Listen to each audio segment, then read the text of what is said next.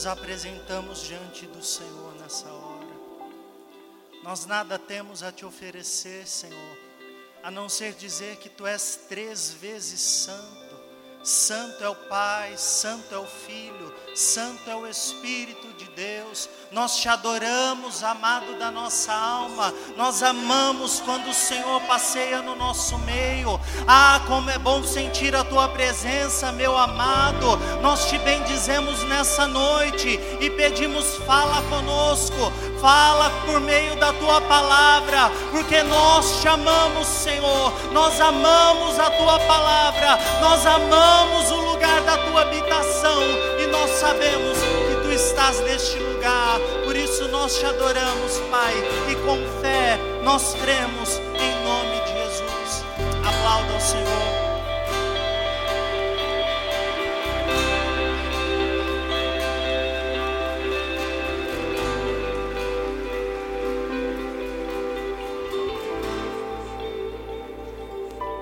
Em pé como você está, abaixa um pouquinho aqui em cima, por favor. Abaixa um pouquinho aqui em cima, por favor. Em pé como você está, abra sua Bíblia comigo em 2 Timóteo.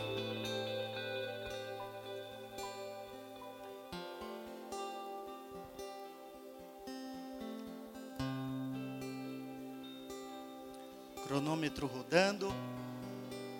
Eu quero avisar você que essa palavra também é novidade para mim. Como foi aberto este culto, os pensamentos do Senhor, os caminhos dele são mais altos. E hoje, enquanto estudava, aquilo que eu estava achando não era, não foi. E aí, vamos ver. Abra sua Bíblia comigo em 2 Timóteo capítulo 2.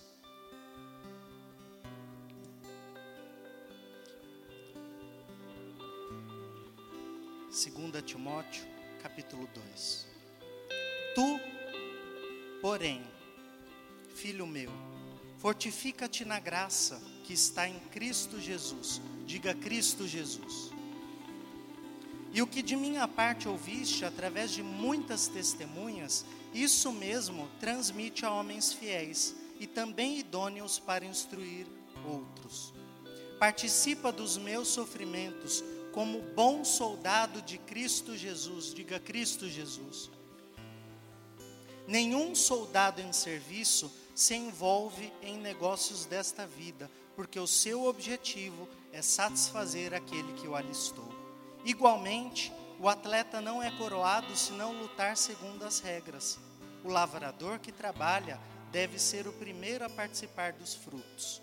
Pondera o que acabo de dizer, porque o Senhor te dará compreensão em todas as coisas. Lembra-te de Jesus Cristo, diga Jesus Cristo, ressuscitado de entre os mortos, descendente de Davi, segundo o meu evangelho pelo qual estou sofrendo até algemas como malfeitor. Contudo, a palavra de Deus não está algemada. Por esta razão, tudo suporto, por causa dos eleitos, para que também eles tenham a salvação que está em Cristo Jesus. Diga Cristo Jesus. Com eterna glória. Fiel é esta palavra.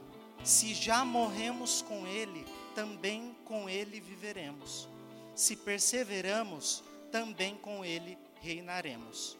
Se o negamos, ele por sua vez nos negará. Se somos infiéis, ele permanece fiel, porque de forma alguma pode negar-se a si mesmo.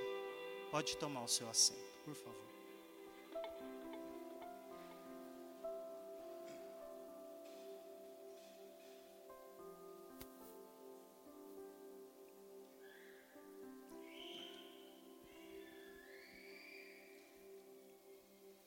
Talvez você já saiba que esse livro, 2 Timóteo, é uma das últimas cartas de Paulo. Na verdade, é a última carta de Paulo. Paulo, no fim da sua vida, está preocupado com seu filho na fé. Ele quer manter Timóteo convicto da sua chamada, avivado em sua fé e zeloso em sua conduta. É por isso que depois você vai lendo em 2 Timóteo, Paulo vai dar o testemunho de si mesmo, dizendo: Eu combati o bom combate, terminei a carreira e guardei a fé. Então, Timóteo, se preocupe em fazer exatamente a mesma coisa. E nesse trecho ele traz alguns conselhos, alguns conselhos ao jovem pastor Timóteo. Só que nem todos os conselhos, nem todos os ensinamentos são possíveis de prever. Você que é pai, eu não sou, então eu só imagino, mas sendo filho, eu sei que o pai ele se preocupa com todas as coisas, em aconselhar o seu filho. Só que, à medida em que aquela criança vai crescendo, esse pai, esse genitor, essa mãe, esse responsável, já não tem mais ingerência, já não interfere mais com relação àquela criança, porque ela vai crescendo. A Joy vai fazer um ano e ela já dá alguns passos com a nossa mão. Mas já já ela vai estar tá andando sem ninguém segurando. Ela vai bater a cabeça, ela vai se machucar. A mãe dela com certeza vai chorar junto. Mas não tem como prever tudo aquilo que essa criança, que esse pequeno precisa. Então, qual a figura do pai? Qual a figura do mestre, de um professor? É dar as linhas gerais a partir dos princípios, aquela criança, aquela pessoa vai crescendo. E da mesma forma somos nós, e da mesma forma é Timóteo. Timóteo, diz Paulo, eu não tenho todos os conselhos para a sua vida específica, assim como eu nessa noite, não tenho resposta para você em todas as áreas da sua vida. Mas uma coisa e um conselho é muito bom e ele começa lá no verso 7. Pondera. Pondera. Pensa. A vida do cristão, às vezes hoje é muito corrida, a gente se preocupa com tanta coisa. Você começa a semana numa segunda-feira, quando você vê, já terminou o ano. Quando você vê, já é Natal de novo. E aí você pergunta o que eu fiz naquela semana.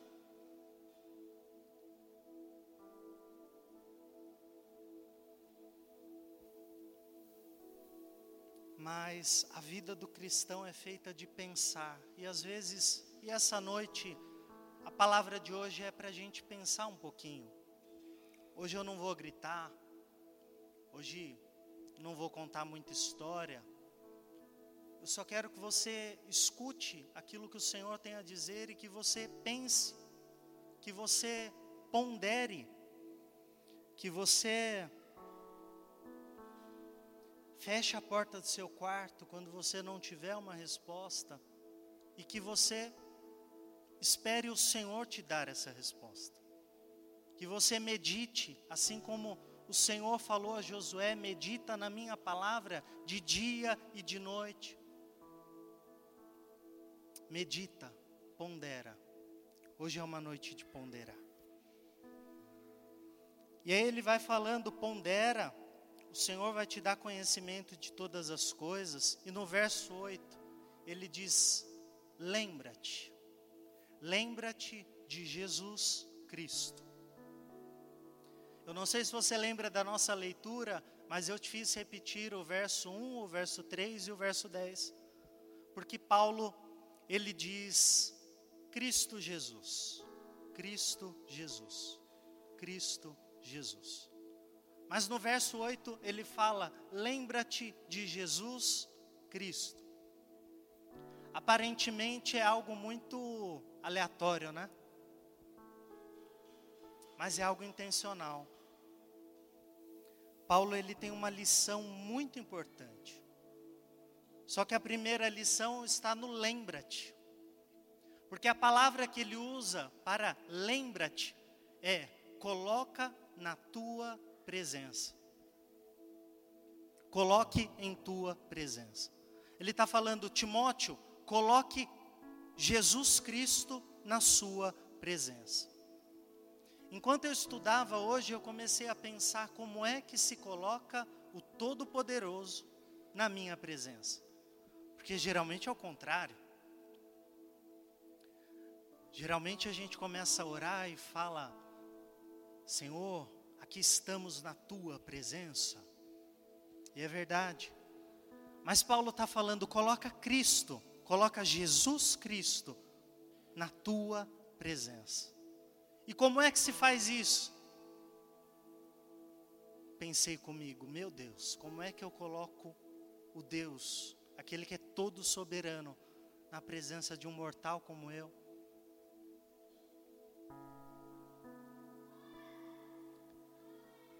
Lamentações 3, 22 vai dizer: Eu quero trazer à memória o que me pode dar esperança. As misericórdias do Senhor são a causa de não sermos consumidos, novas são a cada manhã, grande é a sua fidelidade.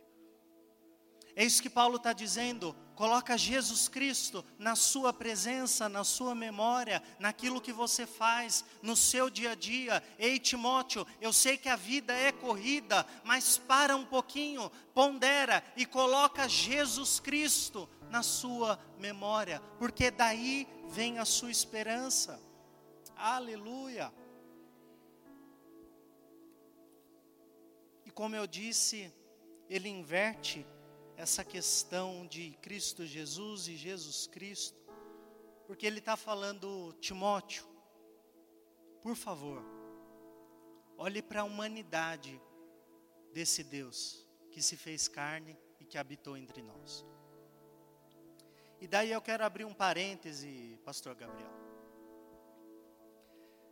Eu não sei você, mas quando eu estou orando, às vezes eu paro eu lembro que eu acabei de orar e eu anoto. Quando eu não estou fazendo isso, eu estou prestando atenção no coleguinha do lado que ele está orando, porque se ele orar uma coisa muito boa, eu paro e anoto. Então, se eu estiver quieto do seu lado, talvez eu esteja escutando a sua oração. Espero que ela me abençoe.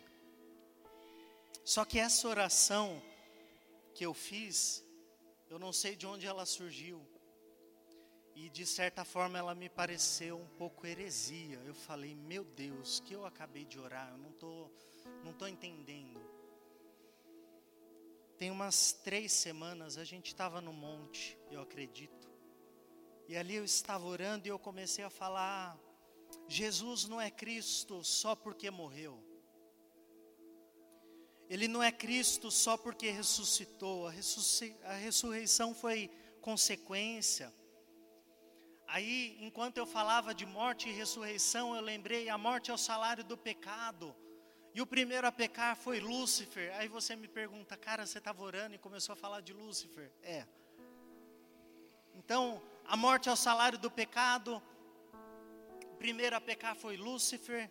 Lúcifer quis tomar o lugar de Deus quis se fazer igual a Deus e quando ele tentou, ele foi abatido. Da mesma forma, o homem, em Gênesis 3, 5, quando ele tentou se fazer igual a Deus, sem perceber que ele já era imagem e semelhança do Criador, ele decaiu da sua condição de imagem e semelhança de Deus, de obra-prima da criação. Isso eu estou orando, nisso eu estou orando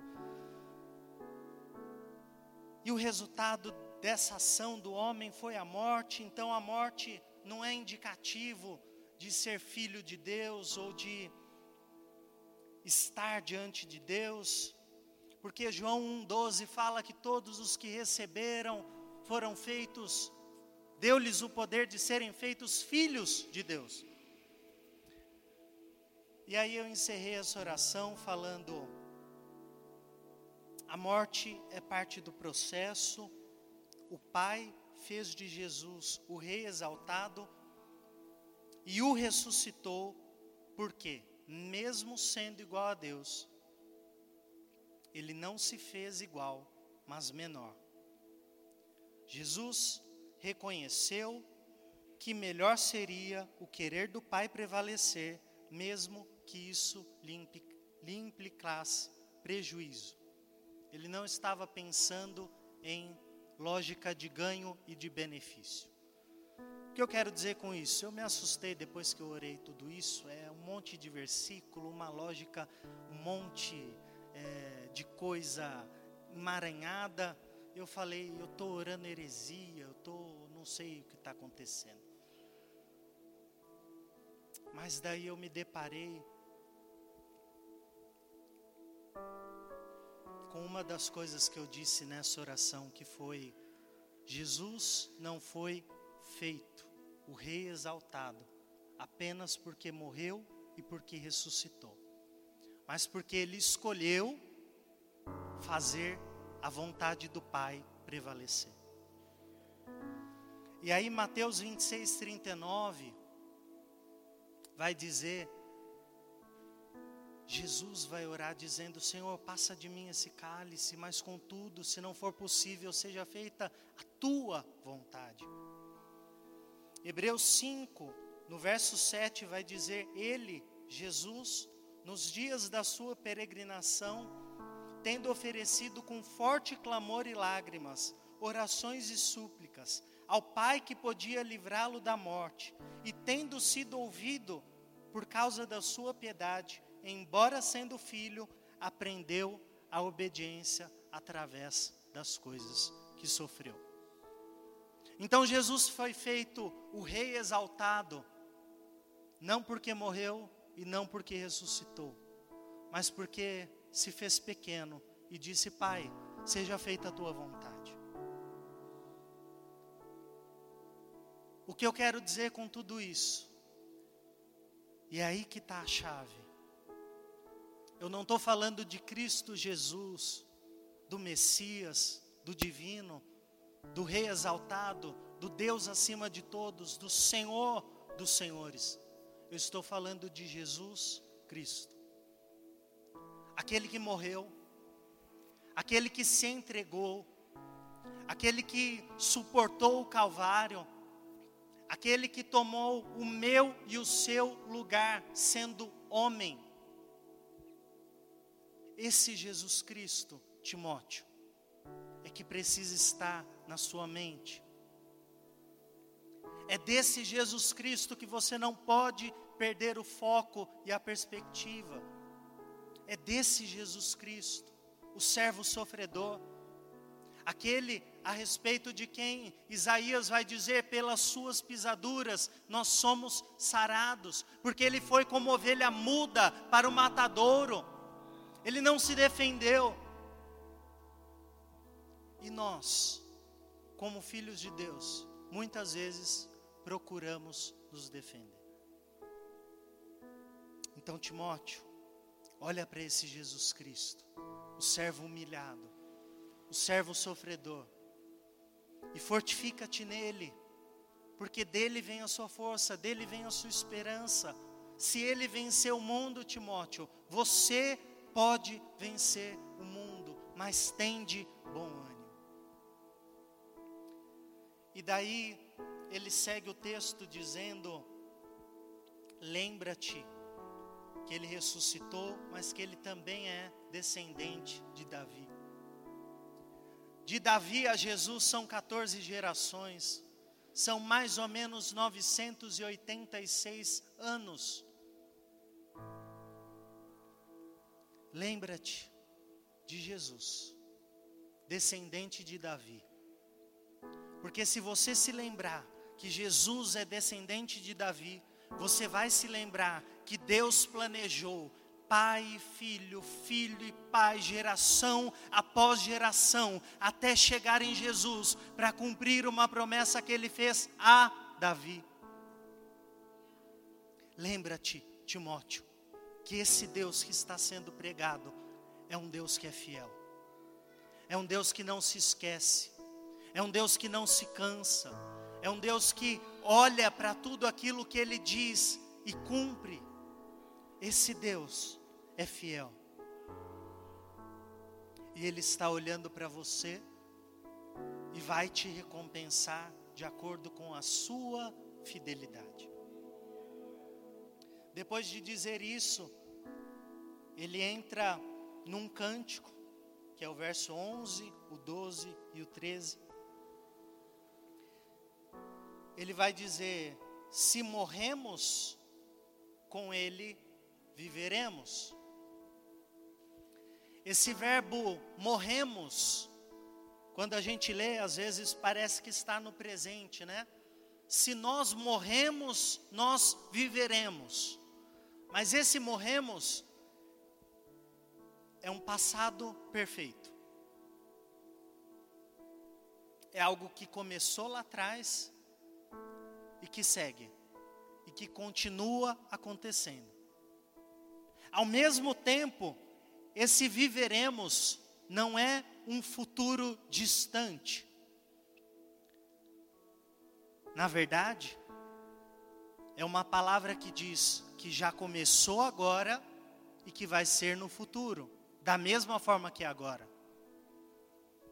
O que Paulo está dizendo é: se você morreu com Jesus, na cruz de Cristo, através das águas do batismo, e se você continua morrendo, se você continua fazendo morrer as suas tentações carnais, é isso que ele fala lá em Gálatas: fazei morrer os desejos, a concupiscência da carne. Então, se você morreu lá atrás e continua morrendo, então você vive, então você viverá. Não é um céu que será apenas quando nós partirmos dessa terra, mas é a oração de Jesus. Assim na terra como é no céu. Eu não preciso morrer para desfrutar da presença de Deus, basta eu fechar os meus olhos, fechar a porta do meu quarto, e o Senhor que me vê em secreto, Ele me recompensará, porque Ele é tudo em todos, porque Ele se faz presente. Ele é um Deus real. Se morremos lá atrás, se continuamos morrendo, então ao mesmo tempo vivemos e viveremos. E aí ele continua cantando esse fragmento de canção, dizendo que se perseveramos, e agora estou falando no presente, se hoje eu persevero, eu vou reinar com Ele, também reinaremos no futuro. Aí ele vem para a próxima estrofe: se o negamos também no presente, ele nos negará no futuro? E daí ele fala: se somos infiéis,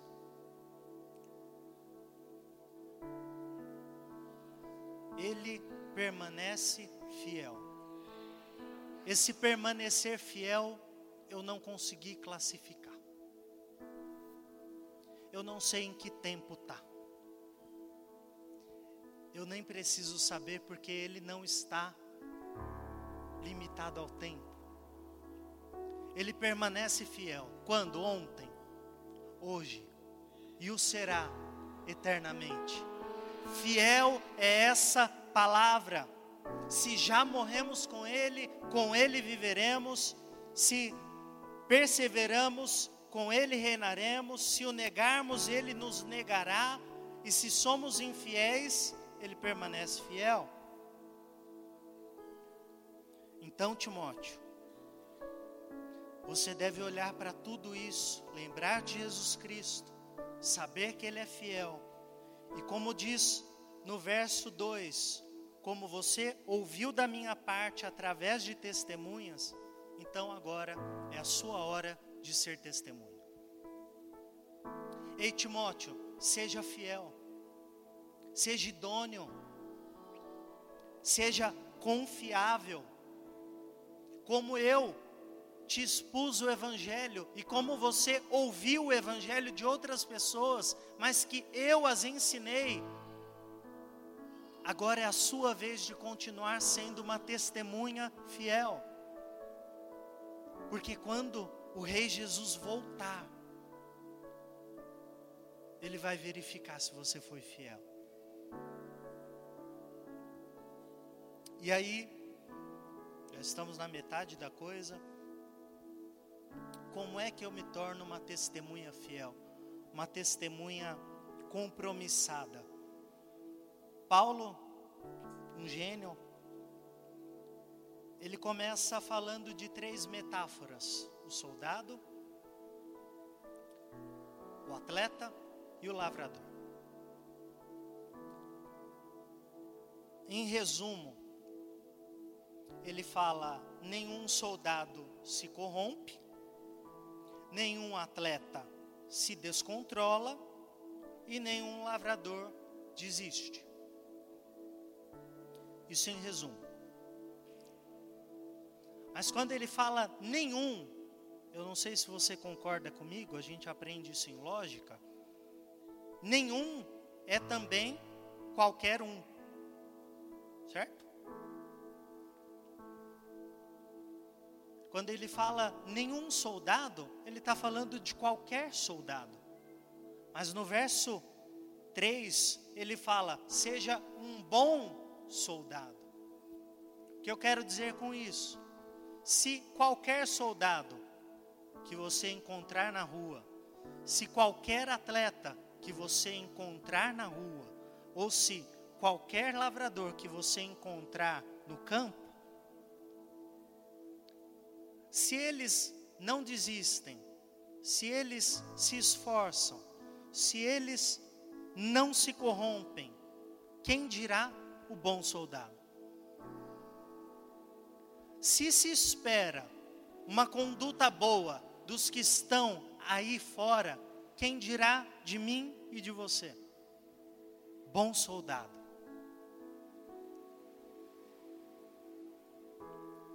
E como se define uma coisa? Uma das formas de definir uma coisa é dizer tudo que essa coisa não é. Certo? Então, isto não é um notebook. Isto é um aparelho tecnológico, mas não é um notebook. Então, é um celular. Foi esse processo que o Senhor foi me falando. Como ser um bom soldado, não sendo um mau soldado. Então, o que é um mau soldado? Um mau soldado, ele é a mesma coisa que um mercenário. O que é um mercenário? Um desordeiro, um arruaceiro, um briguento, que se envolve em qualquer coisa e que está em busca de interesse próprio. Se você, então, soldado, é um desordeiro, um arruaceiro, está em busca do seu interesse próprio, certamente você não é um bom soldado. Talvez você seja um mercenário.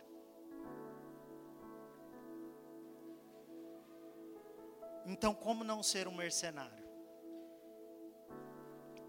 Hebreus 12 vai dizer: Portanto, também nós, visto que temos a rodear-nos tão grande nuvem de testemunhas, desembaraçando-nos de todo o peso e do pecado que tenazmente nos assedia, corramos com perseverança a carreira que nos está proposta, olhando firmemente para o Autor e Consumador da nossa fé, o qual, em troca da alegria que lhe estava proposta, suportou a cruz, não fazendo caso da vergonha, e agora está sentado à destra de Deus.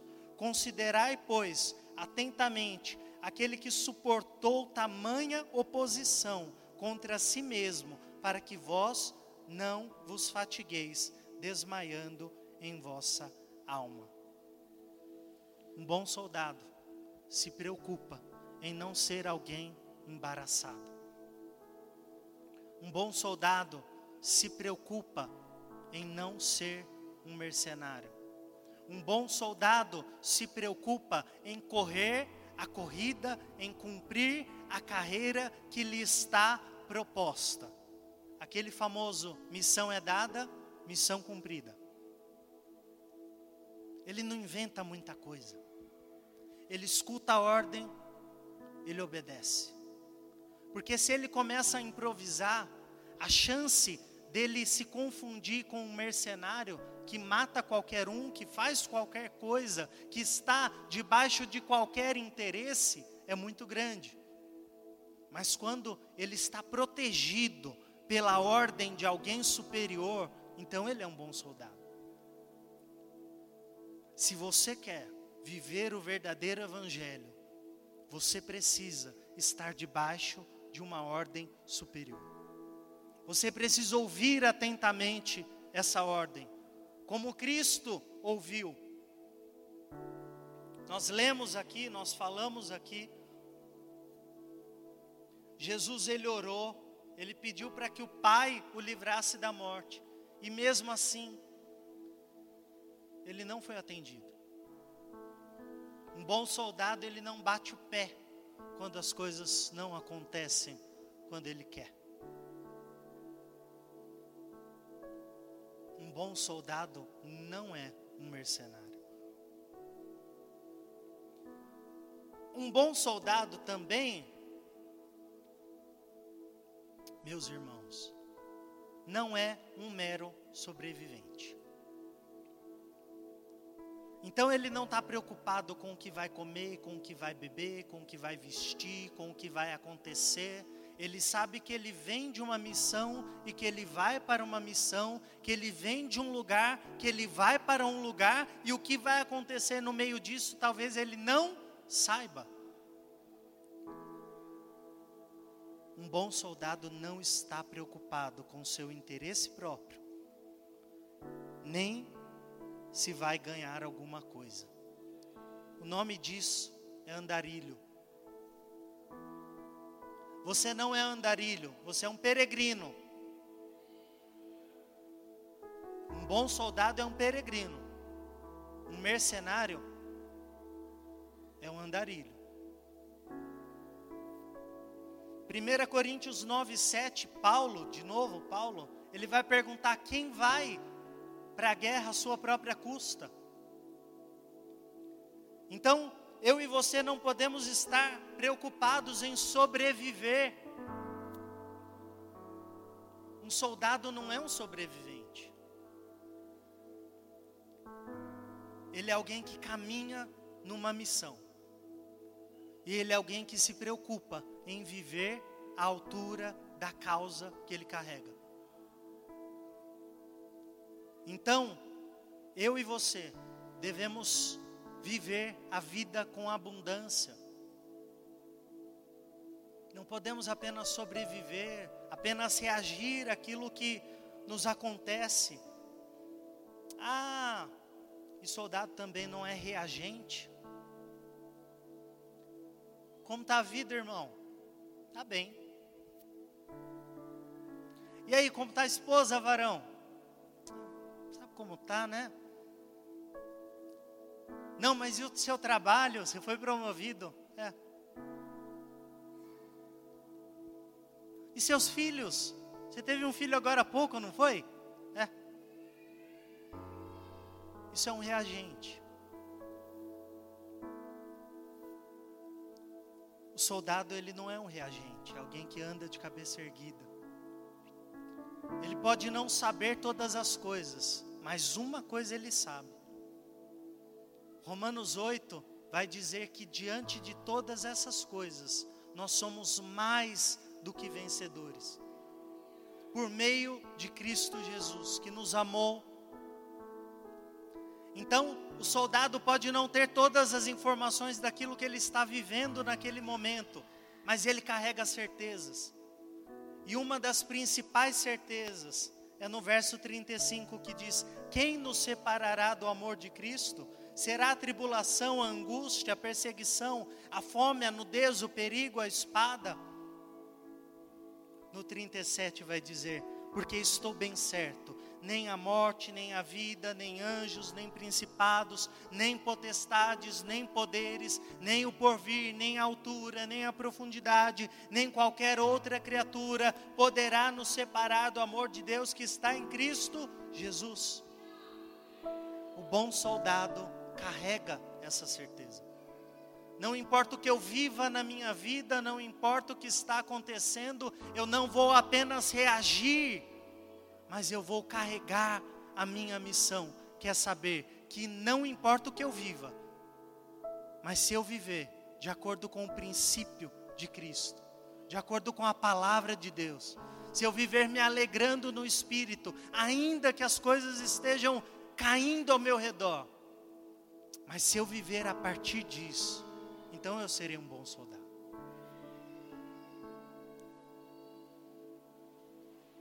Outra coisa também muito interessante: um bom soldado não está preocupado em defender a sua reputação, mas em honrar a sua chamada.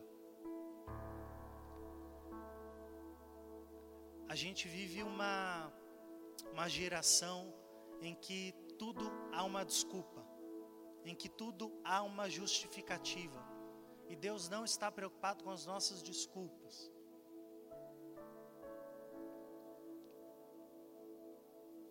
Da mesma forma, as pessoas também. A gente não deve nada a ninguém, amém, irmãos?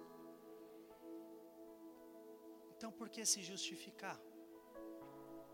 Se maior é aquele que está com você e comigo do que qualquer acusação, do que qualquer coisa que aconteça.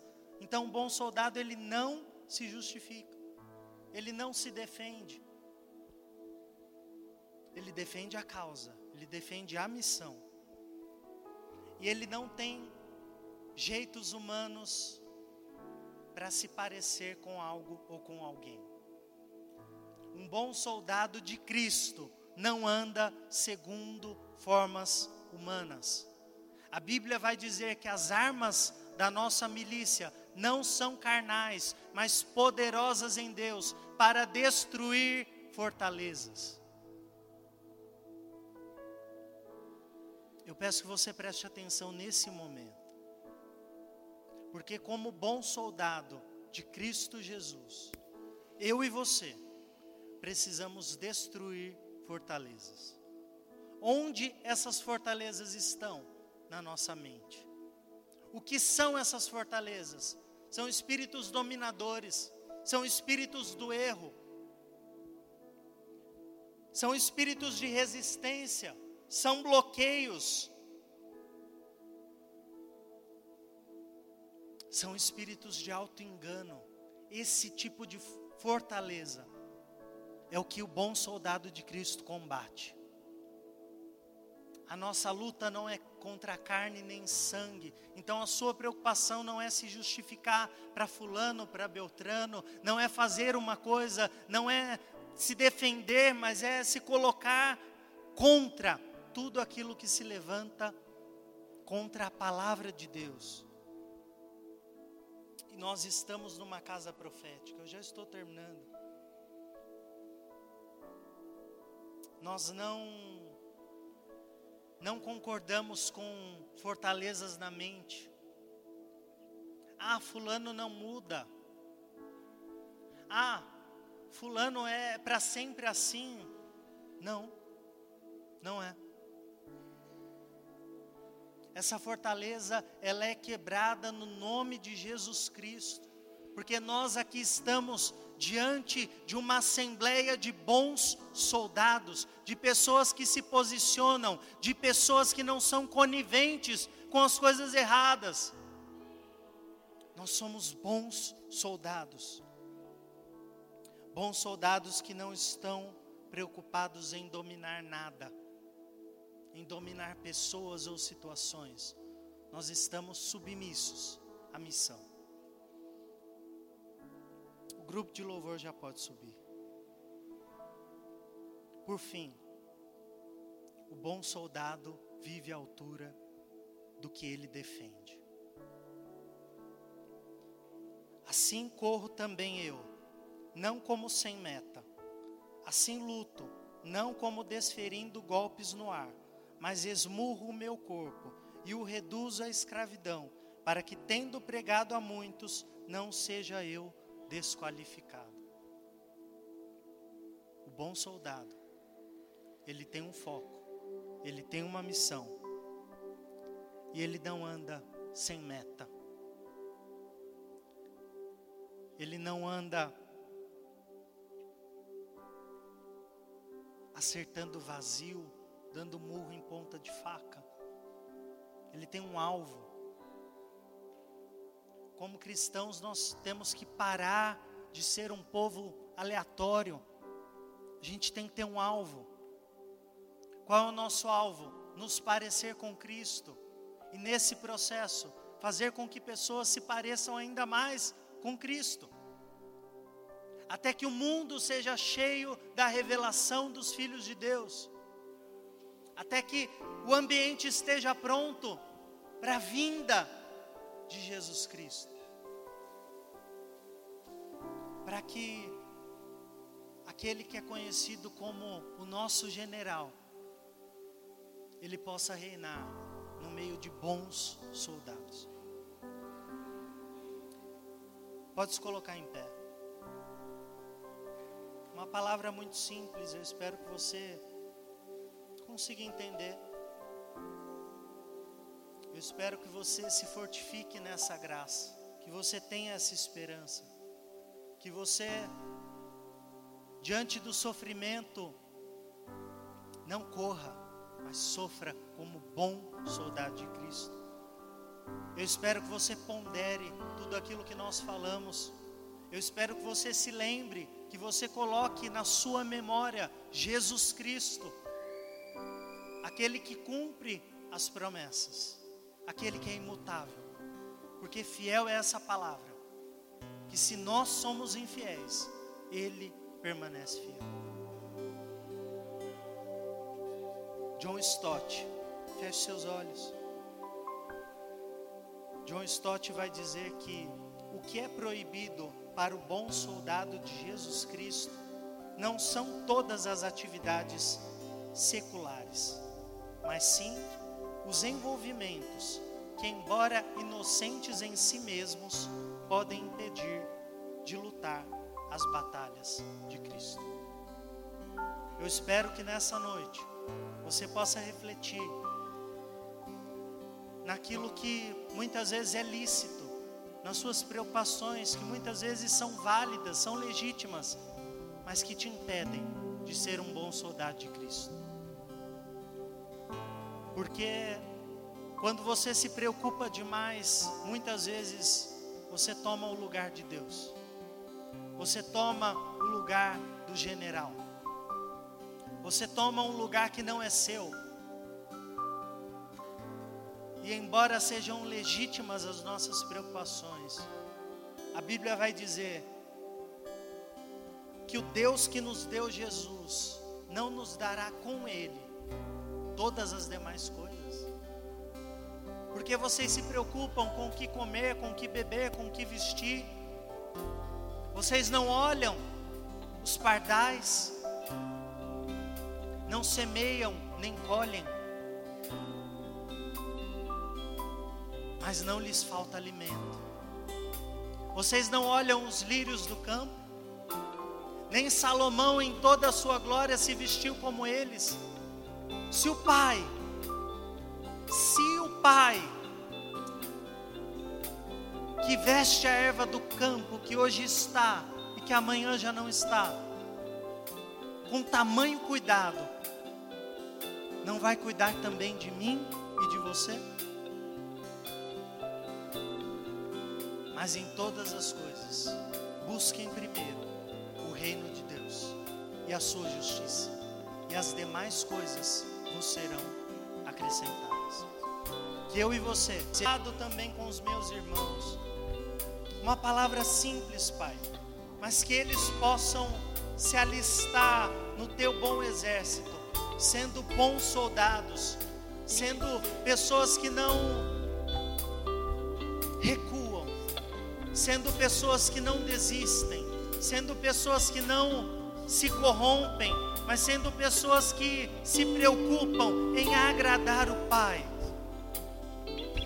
Que em nome de Jesus, tudo aquilo que é fortaleza na mente, tudo aquilo que tem vindo como espírito de dominação, tudo aquilo que tem feito com que muitas vezes nos pareçamos com mercenários, as buscas dos nossos próprios interesses, seja cessado nessa noite, mas que nós nos pareçamos com Cristo, que nós vivamos de acordo com a nossa chamada, de acordo com a nossa missão, que estejamos prontos a defender o Evangelho, que estejamos prontos a lutar a boa luta, que é a luta que o Senhor nos chama para que ao final de tudo possamos dizer, como Paulo: combati o bom combate, terminei a carreira e guardei a fé. Que em nome de Jesus não sejamos um povo que luta desferindo golpes no ar, mas que nós tenhamos um alvo que é nos parecer com o nosso Mestre até que o Senhor venha. Assim oramos, Pai, e crendo, te agradecemos em nome de Jesus.